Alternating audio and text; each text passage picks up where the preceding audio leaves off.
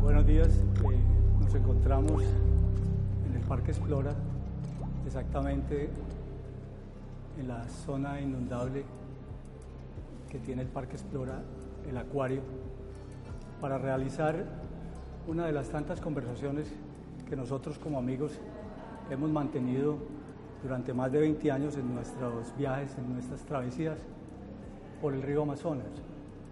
Quiero presentar a, mis compañeros de viaje, Elvis Cueva Márquez, eh, guía turístico profesional, ambientalista, fotógrafo, observador de pájaros, actor de teatro, quien ha sido nuestro compañero y quien nos ha abierto las puertas a esta travesía y a muchas travesías que hemos tenido en los últimos años.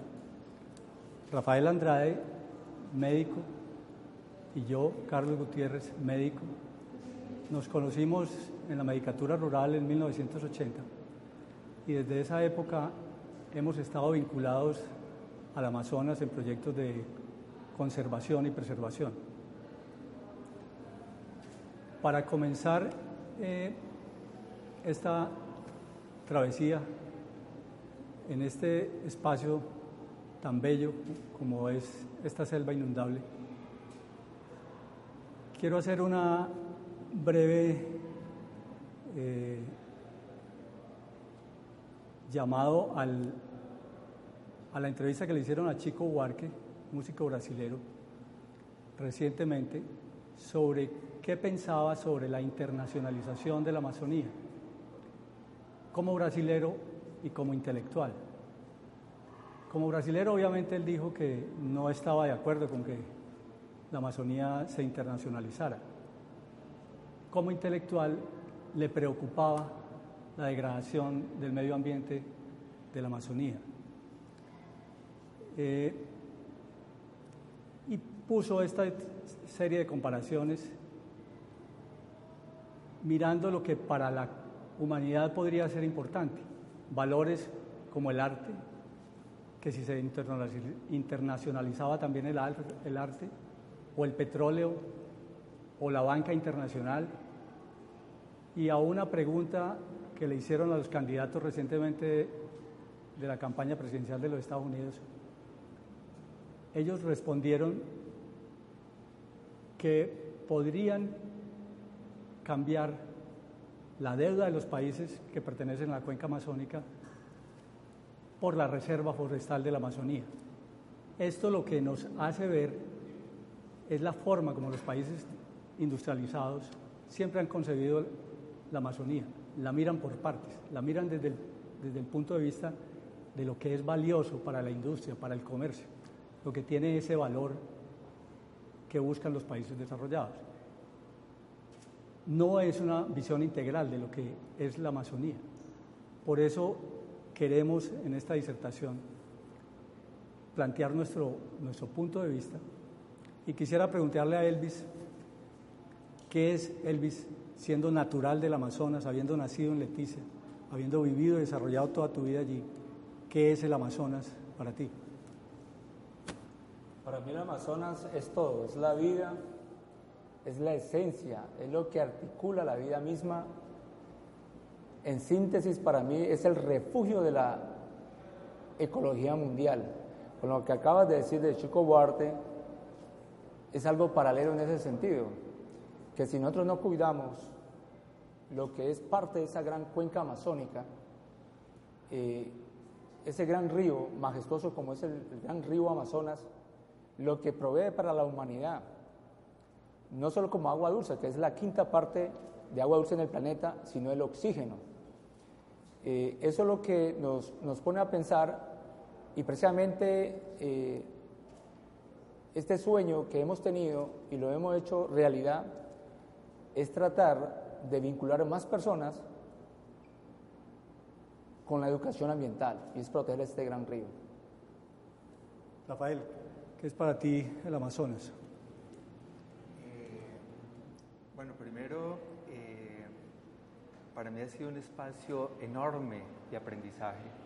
Entonces, asimilo el Amazonas eh, como una gran enciclopedia de vida que ha sido escrita a través de los años por todos sus habitantes, incluyendo obviamente el ser humano cuando llegó a la Amazonía. Eh, ha sido escrito en un lenguaje agreste, un lenguaje armónico, un lenguaje dulce, que desafortunadamente en los últimos 500 años hemos ido eh, desgarrando en una forma eh, despiadada, hemos ido arrancando párrafos, hemos ido arrancando eh, hojas, hemos ido arrancando capítulos y hoy tratamos de entender. en este proceso de entendimiento, uno de los temas que vamos a tocar mucho hoy es quién o quiénes en la selva nos pueden descifrar esa enciclopedia que ha sido escrita. Y sin lugar a dudas nos centramos y encontramos eh, que eh, los ancianos de las comunidades que han vivido en la selva durante todos estos años eh, tienen en gran parte la posibilidad de descifrar para nosotros todos estos enigmas que comprende. Lo triste es que todos los días muere un anciano y que ese gran conocimiento que, que ha sido muy importante en el desarrollo eh, en todos los eh, sentidos de la vida en el, eh, del, mundo actual no se está transmitiendo, no se está continuando a las generaciones que, incluyendo la nuestra y las generaciones venideras. Elvis, durante toda esta travesía nuestra por el río. En el año 2005 hiciste un viaje en ascenso hacia el origen del río. De ahí salió una crónica y escribiste un libro. Eh, cuál, fue, ¿Cuál fue el origen de este libro? ¿Qué te llevó a escribir este libro? A ver, eh, yo trabajé 12 años eh, en teatro como actor. Eh, hice algunos libretos también para, para, el teatro y montamos una obra de teatro. Teníamos un, grupo que se llama el TEAMA, Teatro Experimental del Amazonas. Eh, la Universidad Nacional había invitado a mi hermano, que era el director del, del grupo, para participar en el segundo Foro Social Panamazónico en Belén du Pará. El objetivo primordial era estar en contra del ALCA, Área de Libre Comercio de las Américas, porque es lo que se ha hablado y es el tema a diario sobre lo que es la globalización. Para las compañías, para las personas que tienen intereses económicos, eh, es importante involucrar a todas las sociedades en este planeta. Pero lo que la gente se olvida es que a nivel regional o local el concepto de nuestra vida es diferente, no es con, el afán, con el correr, con el que acumular este, riquezas. La riqueza está ahí, uno la utiliza, es a su momento, a su medida, de acuerdo a la necesidad. Entonces, eh, en, este, en este viaje que, hicimos allá, fuimos más o menos 150 personas entre líderes indígenas, algunos fueron eh, médicos tradicionales que entre comillas se dicen chamanes, que no es el término propio de ellos, es de otra sociedad.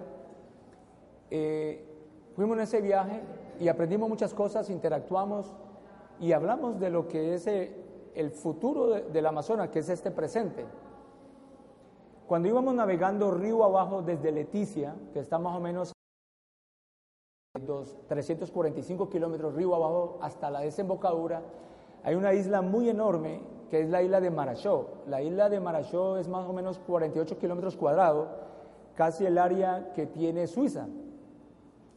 Pues esta, eh, eh, cuando fuimos bordeando, navegando por esta isla, nos sorprende unos niños muy avesados, corajudos, lo diría así, eh, en unas canoas se abalanzaron en dirección a nuestro barco y simultáneamente otros barcos a diario pasan, barcos de comerciantes, eh, algunos cruceros, grupos de turistas. Entonces estos muchachos, dos o tres o un grupo familiar van en la canoa y dentro de la canoa llevan algunos productos que les da la madre tierra, alimento. Llevan eh, algunos frutos como palmito, que es, eh, que es, de la palma del azaí, venden el azaí, llevan chontaduro, llevan camarón ya salado para vender. Entonces, el primer muchacho, lo que me sorprendió es que coge un gancho, un gancho de hierro, sujeto al barco a través de una cuerda, lo lanza al barco y como en una especie de pirata, engancha y él comienza primero a escalar, mientras el otro en la, en la, popa trata de maniobrar la canoa en una posición que él pueda fácilmente encaramarse al barco, subir, luego él ata la canoa, luego sube el segundo y luego los dos izan la canoa al llegar a la parte superior ellos comienzan a deambular por los pasillos para vender productos. Yo no pude ser testigo de la desgracia, que la desgracia de estos niños es la desgracia mundial cuando no prestamos atención a los niños. Resulta que lo que supe en ese viaje es que algunos niños se caen, pierden la habilidad y las propelas, las hélices de estas máquinas los absorben, los mutilan y eso me dio tristeza. Yo no tenía mi familia, no tenía mis hijos, entonces yo pensaba, ¿qué será el futuro de mis hijos algún día? En vez que estén en el colegio, se estén educando, estén con sus padres, están como comerciantes. Y esta gente que deambula por este río no tiene como el respeto a la cultura del agua, a esta gente que siempre ha vivido. Entonces pasan y no les importa quién está en el camino, lo atropellan porque esto pasa y hay muchachos que los manipulan dentro de esos barcos. Después de ese viaje retorno a Leticia, que fue, duró más o menos un mes. Después consultando libros, que es mi pasión, todo lo que tenga que ver con el concepto amazónico, devorando libros en la biblioteca del Banco de la República Leticia, encuentro un libro que se llama El, el Amazonas nace en el cielo. El que escribe es un rumano, Pedro Pupescu, él tomó los datos en un viaje, también en un, recreo, en estos viajes como crucero, eh, con Loren McIntyre, un americano eh, explorador, fotógrafo que perteneció a la sociedad de la National Geographic. Él le comentó eh, como la crónica de su viaje al nacimiento del río Amazonas, a la Pumismi, que significa el Señor de las Alturas, o el dueño de las alturas, entonces yo al leer la, aventura, todos esos episodios, la dificultad para llegar allá, en un momento me detuve y dije, oiga, ¿cómo será que este señor viene tan de lejos? Yo que vivo acá, aquí en, nuestro propio suelo, ¿cómo es que no tenemos curiosidad? ¿Cómo es que nosotros estando acá no conocemos más allá de lo que es lo nuestro? ¿Por qué tienen que ser estas compañías, estas empresas que lideren expediciones? ¿Por qué nosotros no lo podemos hacer? Si no tenemos recursos, al menos tenemos voluntad. Y tenemos el coraje, como cuando vi a esos niños. Por eso la crónica de mi libro habla sobre, eh, es un homenaje a, la osadía y el coraje de estos niños, que nos está diciendo que hay un problema, pero ese problema nosotros no lo hemos visto o nos hacemos la vista gorda. Entonces eso me motivó a generar una expedición y ahí surge el proyecto de los niños de brazo de hierro.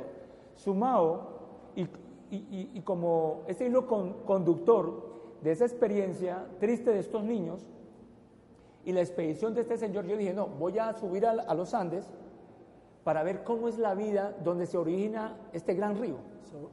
sobre ese punto te quería preguntar. Leticia está a 80 metros sobre el nivel del mar.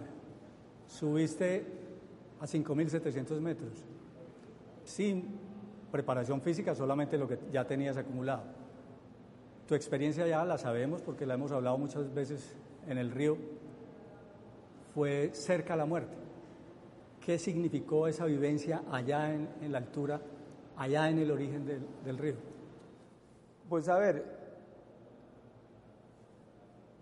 yo ya, yo ya miraba eso en mis sueños, pero yo no lo interpretaba, no tenía la capacidad, mi mente no estaba abierta. Yo le preguntaba hasta a mi mamá, como todo niño, mamá, yo tengo estos sueños, pero yo no sabía interpretar esas cosas. Yo ya me miraba en la montaña. Algo, algo me estaba llamando allá. Por las cosas que están sucediendo en el Amazonas, lo decía Rafael. estamos acabando con, los recursos, con la naturaleza, de una forma despiadada. Entonces comencé en mis viajes, en mis excursiones y en las expediciones que a veces las genero, visité algunos maloqueros, eh, algunos médicos tradicionales, y le preguntaba a ellos sobre estos sueños. Entonces eh, llegué a participar en, una ceremonia con algunos de ellos. Eh, me acuerdo del abuelo Agustín, que, en paz descanse, y, un abuelo Yucuna. Él me hizo el ritual del, del mambe de coca y el rapé. Eh, es una preparación, eh, es un elemento que se aspira. Entonces, él desde las 5 de la tarde hasta las 5 de la mañana, él hizo eh, como un especie, él llegó al trance a través de estos elementos y él pudo ver lo que iba a ser mi viaje, lo que yo estaba proyectando, porque yo le comenté. Entonces, en la madrugada a las 5 me dice, Elvis, yo ya viajé, ya exploré la montaña y donde vas a iniciar, el camino está abierto, está libre. Allá hay otras personas como yo que te están esperando. Este camino, que este viaje que lo vas a hacer, esta travesía hasta este sitio, es porque estás llamado como otras personas que van a aparecer en el camino, porque es una voz de alerta y necesitamos personas que realmente defiendan el Amazonas. Ve, ese camino está libre eso fue un largo proceso para llegar allá, tardé casi un mes. Llegando a la montaña, me, dio el soroche. Sentía que no me llegaba el oxígeno al cerebro, eh, no podía respirar, eh, me llegó la taquicardia. Cuando este señor Lázaro, que fue el vaquiano allá, yo le llamo el, jaguar de la montaña,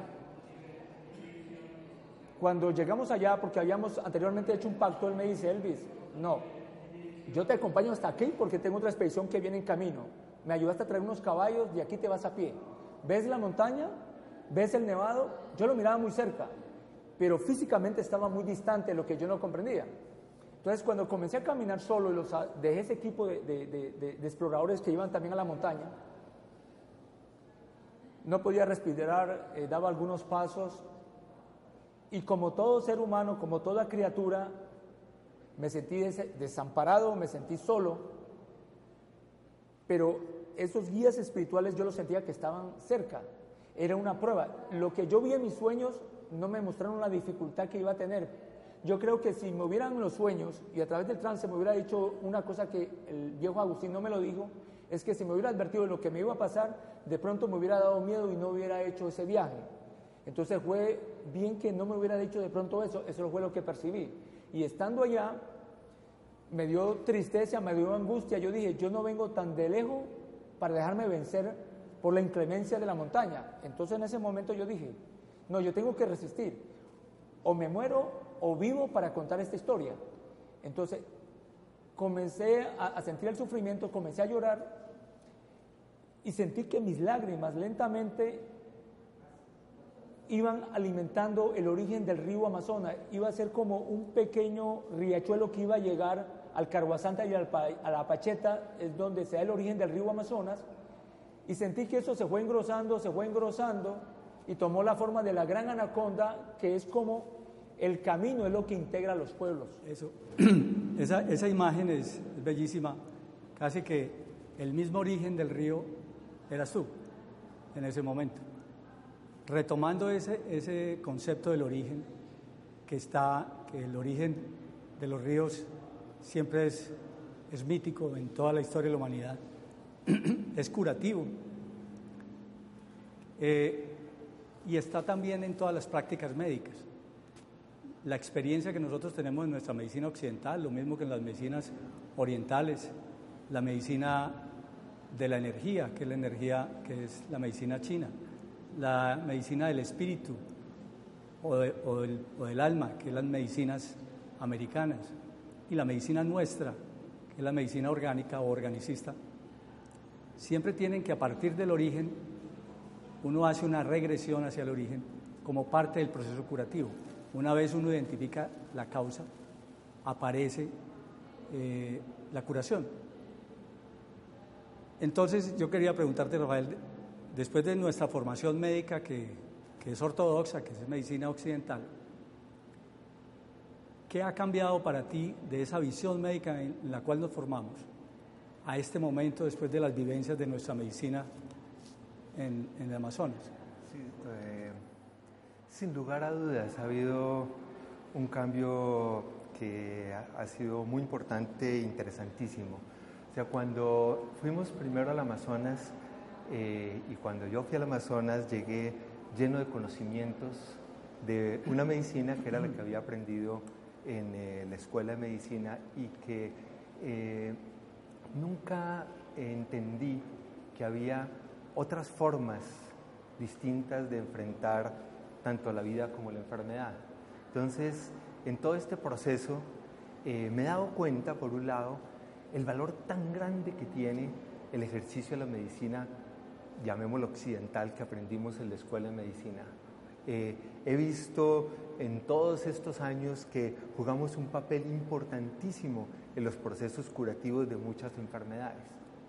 Lo que me ha abierto los ojos en estas vivencias en el Amazonas es que definitivamente eh, tenemos que aceptar que no es la única forma de aproximar los procesos curativos en las enfermedades o de participar en los procesos curativos, porque hay otra, un gran conocimiento que también aporta y que hemos tenido que con, eh, tenido que con eh, humildad reconocer que cuando fui las primeras veces al Amazonas eh, fui muy agresivo en ese sentido, capaz de ignorar porque no conocía esas formas de, digamos, de aproximar a la vida y, y la enfermedad. Con el tiempo me he dado cuenta también que en muchas de las enfermedades hemos ido entendiendo que eh, a, nivel de medicina occidental, eh, yo trabajo mucho en la parte que tiene que ver con cáncer, en que no es solamente necesaria las anomalías en una célula para que se produzca todo el proceso y se desarrolle la enfermedad, sino es muy importante la participación del ambiente. Y esa participación del ambiente hoy es la razón de ser de muchas de las terapias biológicas dirigidas de la medicina personalizada pero si miramos también en el ejercicio de nuestra medicina y cuando vemos la interacción con, eh, con los ancianos, con los conocedores, ellos desde hace mucho tiempo han entendido que los procesos de las enfermedades participa no solamente el individuo, sino todo el ambiente que le rodea, como, en, eh, como todo un contexto. O sea que la, la enfermedad no es solamente propia de cada persona, sino son muchos elementos que de alguna forma se desbalancean y que hacen que el individuo sufra la enfermedad. Y ahí es donde en todos estos años he visto que la gran riqueza del el entendimiento de la vida y la enfermedad que nos han mostrado los ancianos con quienes hemos conversado tantas veces. Carlos, perdón, a mí, me asalta la, la, pregunta y se la hago con respecto a lo que dice Rafael y lo hayamos hablado en esos múltiples viajes en, barco por este gran río de Leticia hasta Tacuari, Puerto Nariño, a todas estas comunidades. Y es que la gente eh, tiene otra idea de lo que es la medicina. A veces la, gente dice, no voy a recurrir a un, médico tradicional. Y él me dice, no, con ciertas plantas combinadas se cura de una forma y de la otra. Entonces creemos que es como coger café con leche, remover y tomarnos y ya nos curamos. Pero la contraparte es que lo que cura es esas vibraciones, esa, esa energía, el ícaro, el canto, va acompañado de la planta. Tiene sus propiedades químicas, pero algo así me habías comentado que cuando estás en las salas de cirugía es como ir jugando con los sonidos, así como lo hace el médico tradicional en las comunidades. Pues digamos, para mí también ha sido renovar mi, mi concepción de enfermedad en todos estos años. Eh, ahora nombraba, digamos, de los tipos de medicinas que nosotros tenemos, está la medicina de la energía, que es la medicina, digamos, china, la medicina del alma o del espíritu, que, que recupera, digamos, las medicinas tradicionales, eh, la tibetana y las medicinas americanas, y la medicina organicista, que es la nuestra. Pero esencialmente lo que yo he vivido y he descubierto es que en el proceso de curar, cuando uno entiende que ha curado, y es una relación médico-paciente, o sea, se debe entender entre los dos, es cuando uno logra como médico ingresar, digamos, a esos arquetipos, a esas vivencias primarias, por decirlo, espirituales, de la otra persona.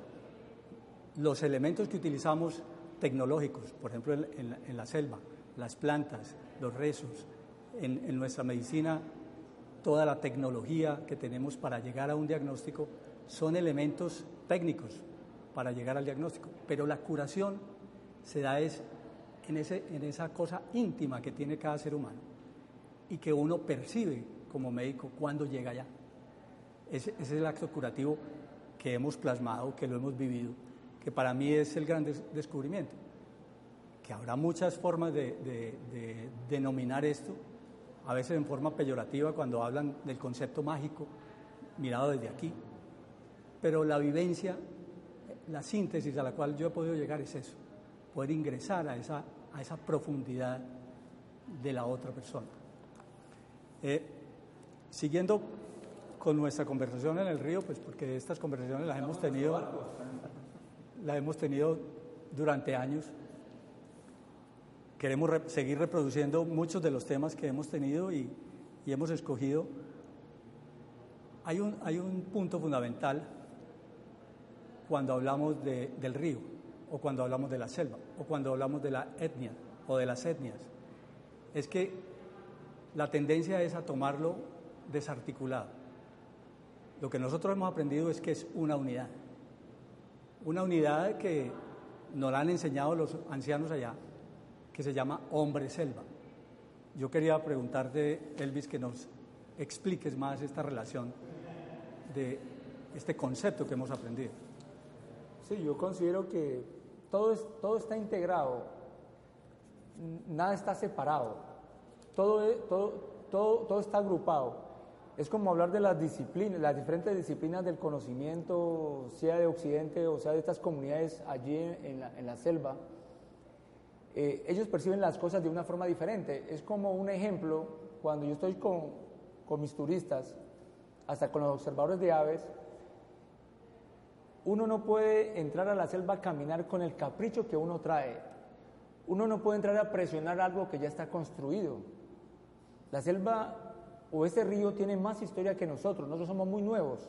Entonces uno no puede entrar a, proponer o entrar con prejuicios para entender o interpretar la selva.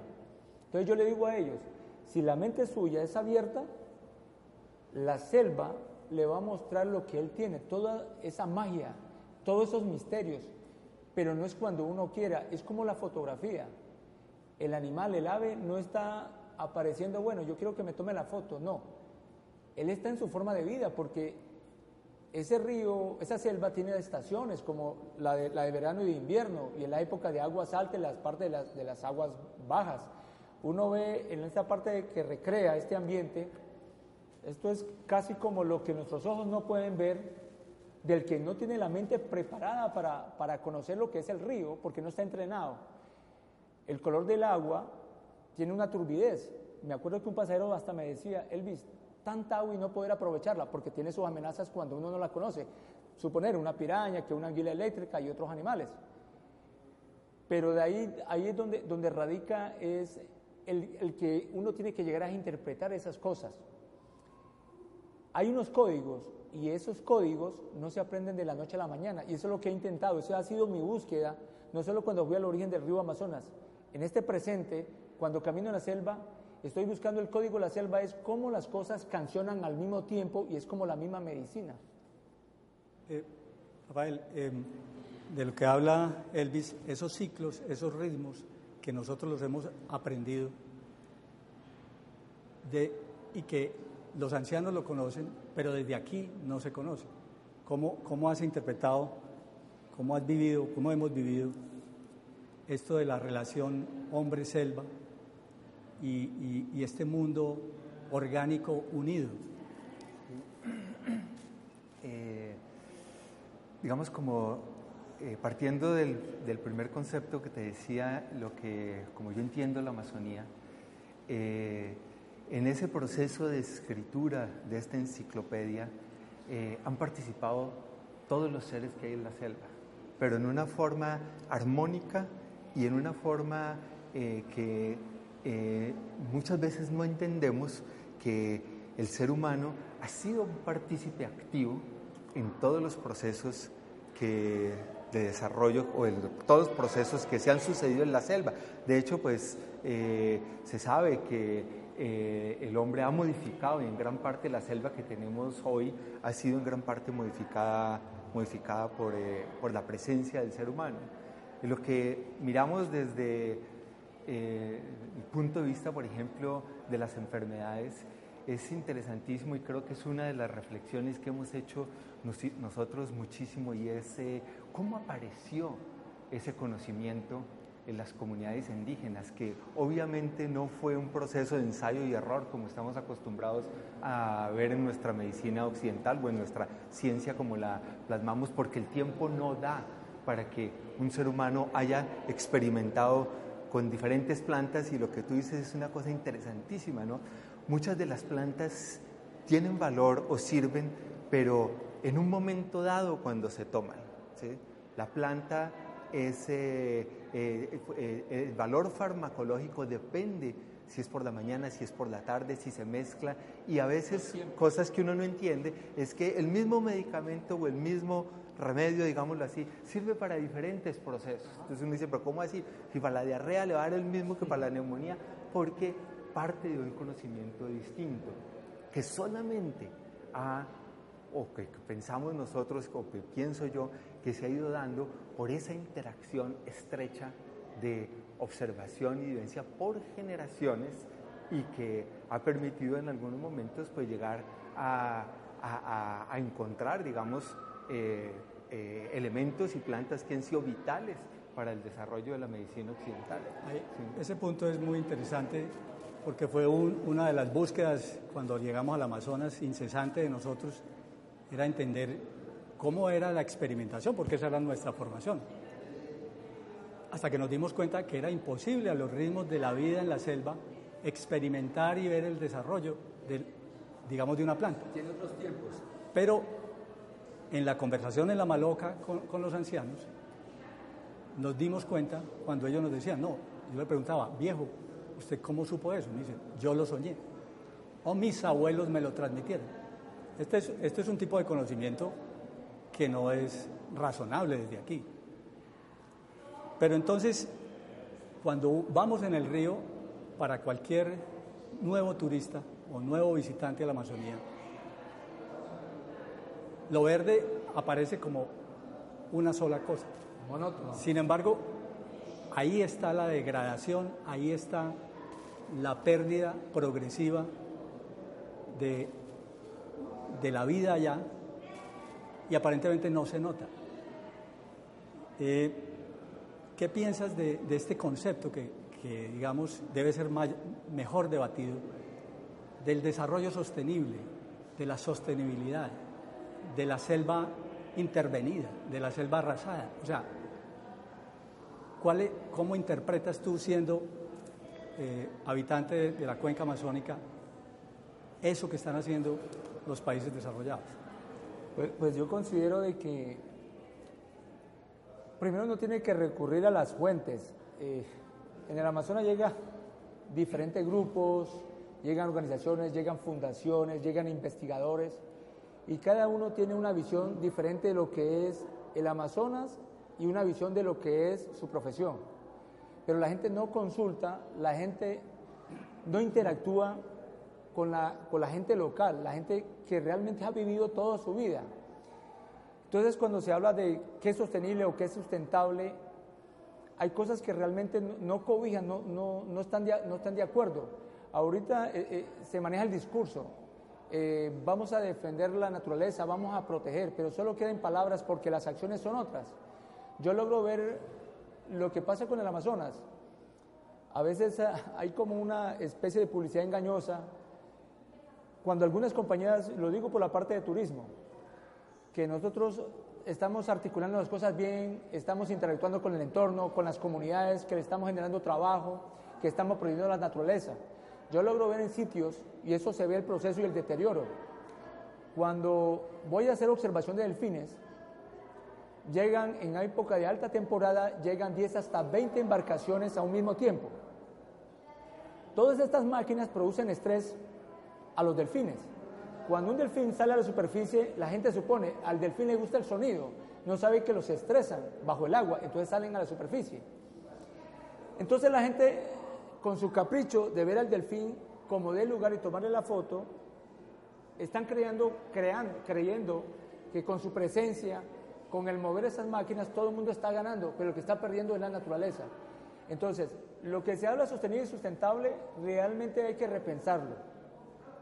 Y no es la mejor forma y lo que dice el discurso, porque en la práctica yo veo el deterioro.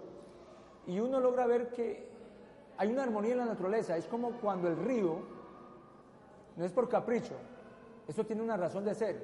El mismo río desbarranca las orillas y forma o transforma islas y después las desaparece. Luego la junta en manchales y van descendiendo por el río restos orgánicos. Esto es todo es cíclico, desaparece y transforma. Entonces, en la parte sustentable uno tiene que tener mucho cuidado porque realmente no estamos caminando como debieran, como debiéramos.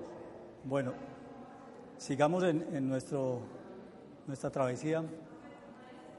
Eh, debemos plantear, pues después de, estos puntos que hemos tocado, debemos plantear a qué conclusión hemos llegado en, todas nuestras caminatas por la selva y nuestra travesía por el río.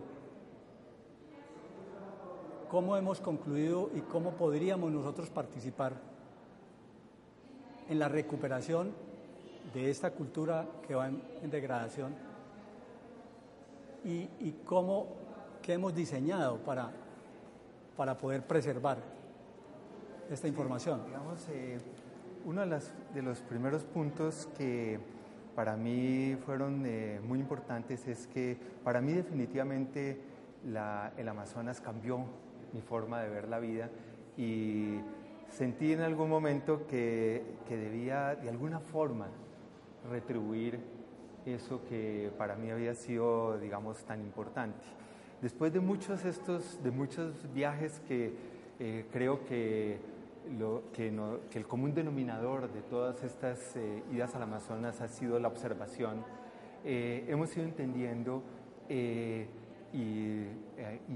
y, hablando de lo que mencionaba anteriormente de esa enciclopedia de la vida, que hay una ruptura en la transmisión del conocimiento entre los ancianos, que son eh, las personas que recibieron de primera mano el conocimiento y que han venido recibiendo de primera mano durante muchos años, y en este momento los niños.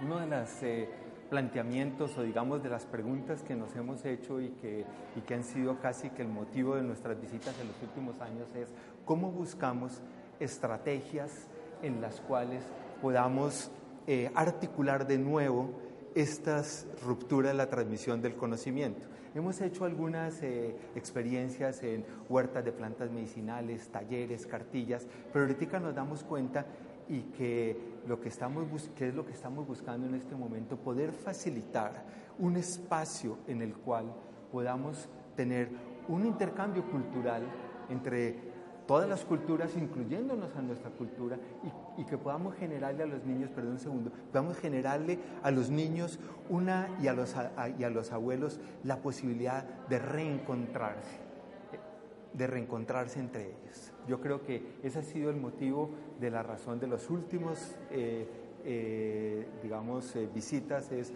buscar estrategias en las cuales podamos retomar esa ruptura. Esa estrategia, digamos, la hemos concentrado en el, en el concepto de maloca.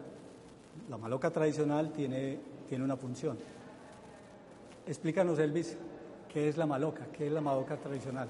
A ver, la maloca, en el concepto de la, de la mayoría de las comunidades indígenas, es, es como el centro del universo, que está rodeado por agua.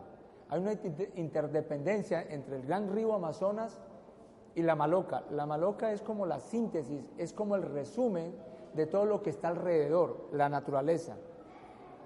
Es como cuando uno ve la construcción de una maloca, eh, es muy sólido los amarres de, los estantillos, de, las de la cumbrera, de las vigas, así como está constituido y esos cimientos son muy sólidos, eso es lo que representa la palabra, la memoria, que no podemos dejarla perder, Por eso es que esa gran casa del conocimiento es donde a diario la gente, las familias se congregan y comienzan a hablar. Es como, yo te entrego mi palabra, ahora entrégame tu palabra, yo escucho. Eso es lo que enriquece.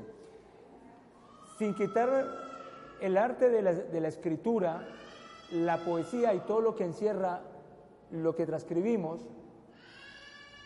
la tradición oral tiene otra forma y es que hay una libertad de expresión.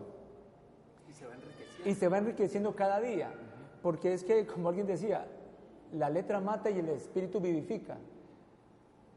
Si un antropólogo, digámoslo así, llega, hace un trabajo de cuatro o diez años, no es suficiente para toda una vida o desde los diez mil o doce mil años que el hombre lleva en el Amazonas, sea suficiente que recuerde esa información y si no es la fuente, es un compromiso muy serio porque podría coartar todo un pensamiento de un pueblo. Aprovechando, digamos, la, la palabra en la maloca, sabemos que hay culturas del agua y culturas de la selva. Las culturas de la selva tienen unos mediadores de la palabra, que son la coca del ambil. Eh, si nos explicas rápido qué significan la coca y el ambil dentro de la maloca y en la tradición oral. Es que si no hay, no, no hay coca y no hay ambil, que es un derivado de, de, del tabaco, no hay palabra, está vacío, está en silencio, no hay memoria. Porque lo que hace esto es agudizar los sentidos y es una forma social. Yo, ¿Qué tengo para ofrecerte? Es esto, no es comer, no es solo llegar al paladar, probar qué sabor tiene, si es salado o no es salado. Cuando la gente mambea o chupa el ambil, hay una conexión telepática. Es otra forma, otro tipo de lenguaje. Son unos códigos que uno lo descubre a medida que se comparte. La coca y el ambil son los elementos de poder como hablar del yagé, hablar de otras plantas mal llamadas psicotrópicas, eh, de hecho ustedes son investigadores, pero el concepto mío, algo es alucinógeno, es cuando uno no sabe qué pasa con el entorno alrededor. Yo he tenido la experiencia y la verdad que yo sé qué es lo que pasa en el entorno. Lo que ayuda es agudizar los sentidos y recoger esas palabras guardadas del pasado y transmitirlas en el presente. Cuando yo utilizo eso y veo las comunidades, las comunidades se integran mucho más en vez de dividir. Es que la gente está confundido que la, que la, que la coca es cocaína. La cocaína es uno de los alcaloides. Porque ellos, ellos no tienen problemas intertribales o familiares, porque saben el manejo. Ellos tienen su raíz, ellos conocen el origen. Por eso es que un abuelo me decía, no toques lo que tú no sabes y que no te hayas iniciado, porque eso todo tiene un proceso de iniciación. Rafael, ¿cuál ha sido tu experiencia, que es también la mía, con el mambe y con el ambil? Eh, eh, lo, un, po un, poco lo que dice, yo creo que gran parte de la apertura que hemos podido tener en estos últimos años hacia el conocimiento, sin lugar a dudas, ha estado mediado por eh, esta posibilidad que nos han dado los, los abuelos de eh, tener estas herramientas del conocimiento, esas herramientas de, de yo siento que, que hoy veo la vida de una forma distinta como la veía antes. Hoy veo la enfermedad de una forma distinta como la veía antes. Eh, ¿Quién ha contribuido? Muchas cosas. ¿no? Mi familia, mis hijos, eh, la, todas las cosas, las vivencias en la selva, las idas a la selva, pero sin lugar a dudas creo que también eh, este mediador ha sido importante. Yo sí quería puntualizar un poco más sobre el clorhidrato de cocaína. Es, es un alcaloide, la hoja de coca tiene hasta 12 alcaloides que han logrado sintetizar. Cuando se mambea, en una cucharada de mambe hay 0.02 miligramos de clorhidrato de cocaína, mientras en una aspirada de cocaína hay hasta 2 miligramos. O sea, y los efectos, digamos, del mambe, lo que, lo que queda de clorhidrato de cocaína se inactiva en el estómago. Estas son situaciones de la bioquímica. Pero es como para que el público entienda que, que, es muy diferente la cocaína a la hoja de coca. Mientras la cocaína es disociadora y creadora de todos estos problemas que tenemos, la coca tradicional, mítica, reúne, integra a los pueblos y es el sustento del conocimiento, el sustento de la palabra, que es la base del conocimiento de, pues de, estas comunidades. Eh, para terminar, pues quisiéramos hacer uso de, de la introducción que hace la señora Valerie en su libro eh, hacia el corazón del Amazonas, donde ella recorre el Putumayo y sube por el Amazonas hacia Leticia, donde dice que nuestro viaje en el río, y creo que eso lo compartimos, es un viaje al interior, es un viaje hacia sí mismo, es un viaje de conocimiento y reconocimiento, que lamentablemente nos hemos dado cuenta de, los destrozos que trae el desarrollo. Eh, quisiera pues terminar agradeciendo al Parque Explora y a los compañeros por esta oportunidad de, traer anécdotas del río. Esperamos poder ampliar y continuar con esta charla bajo otras modalidades, invitarlos a acercarse a la Amazonía con respeto y con unos preceptos distintos y agradecer a la señora Ana Ochoa por habernos invitado y de nuevo al Parque Explora. Muchas gracias.